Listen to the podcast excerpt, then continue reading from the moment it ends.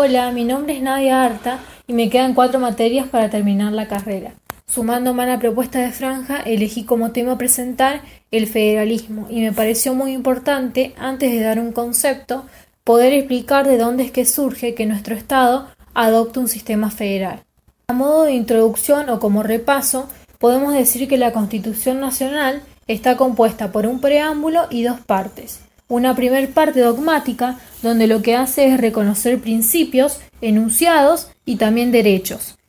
Y una segunda parte, que es la orgánica, donde lo que va a hacer es describir la diferente organización, el funcionamiento y las atribuciones de los diferentes poderes constituidos. También se va a referir a los diferentes órganos de gobierno, a cómo van a estar conformados y su accionar. En uno de los enunciados principales, que es el del artículo primero, lo que hace es describir la forma de gobierno que va a adoptar, que va a ser representativa y republicana, y la forma de Estado que va a adoptar, que es el sistema federal. El federalismo es una forma o un sistema de descentralización política territorial, que es hacia el interior del Estado. Esto supone que va a haber un núcleo o un centro de poder y también va a haber otras esferas o ámbitos locales, esto lo que supone es que hay un doble nivel de decisión, uno nacional y otro provincial.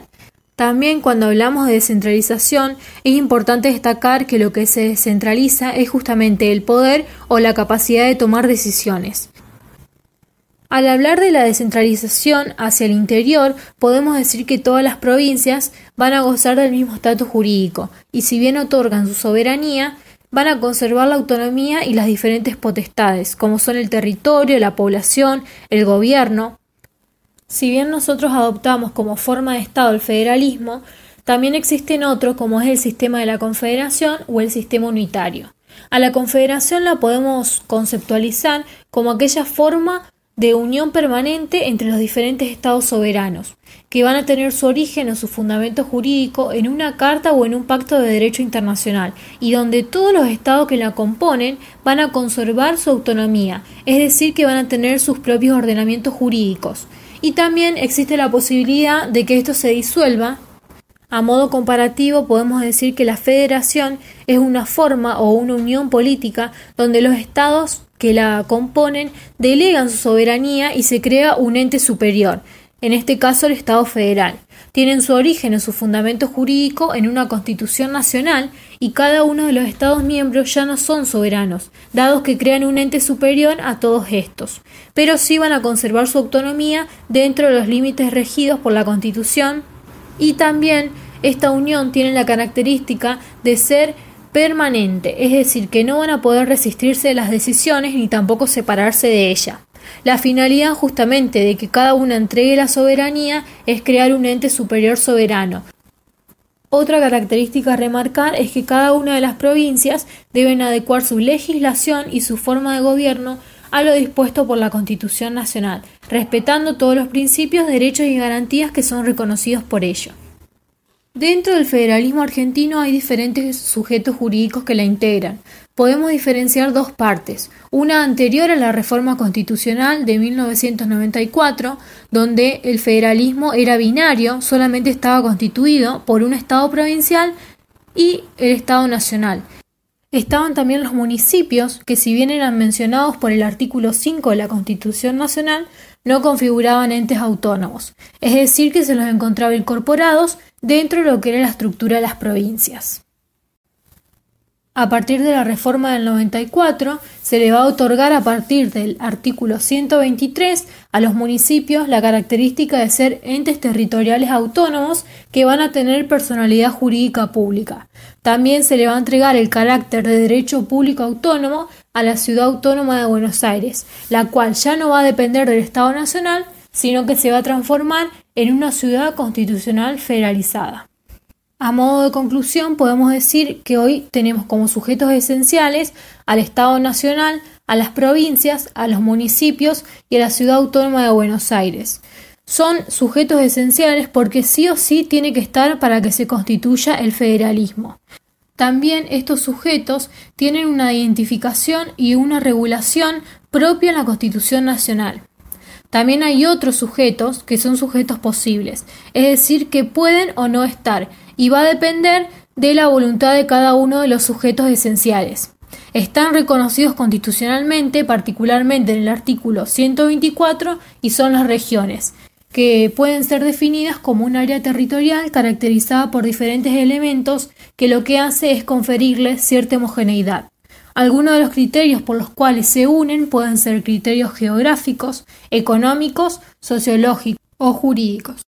Repasando un poco de historia del federalismo en la Argentina y siguiendo con esta idea de federalismo dual o binario que nos guió en una primera parte hasta la reforma, podemos decir que también había una división muy tajante y estricta en cuanto a las competencias que en cada uno de los sujetos, tanto nación como provincia, les daba la Constitución. Se creía que este sistema tan tanjante lo que hacía era evitar los problemas de competencia que podía llegar a surgir entre el Estado y las provincias, ya que estando bien delimitadas cada una de las posibilidades de ejercicio, no habría justamente ninguna hipótesis de conflicto, ya que serían nulas.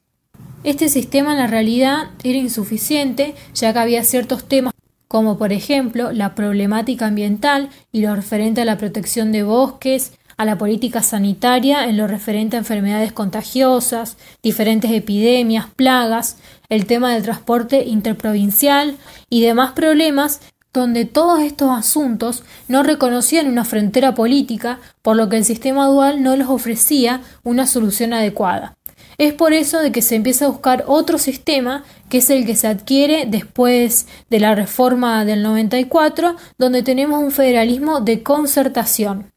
Esto lo que permitía es una negociación constante entre la nación y las provincias para así lograr una mejor solución de estos problemas comunes que surgían. También había diferentes convenios entre la nación y las provincias, la nación y los municipios y la provincia y los municipios, que lo que hacían justamente era poder llegar a un arreglo para combatir todos estos temas de problemática común. Algunos ejemplos de este federalismo de concertación puede ser la ley de presupuestos mínimos, donde la establece la nación y la provincia lo que van a hacer es justamente completarla, pero nunca poder regular por debajo de ella. De manera breve voy a explicar qué entendemos por federalismo como técnica y como ideario. Cuando hablamos del federalismo como ideario, tenemos que hacer referencia a aquel que surgió no del producto de una sola decisión, sino más bien del producto histórico de una cantidad de circunstancias que posibilitaron la adopción de este sistema, como en el caso de Argentina. Se lo puede concebir como un producto histórico, como una concepción, como un sentimiento o como una idea. En cambio, el federalismo como técnica es más bien una decisión política, surge de la decisión racional de un gobierno. Tal es el caso de Brasil, donde más que nada fue una estrategia de gobierno para el manejo de la cosa pública,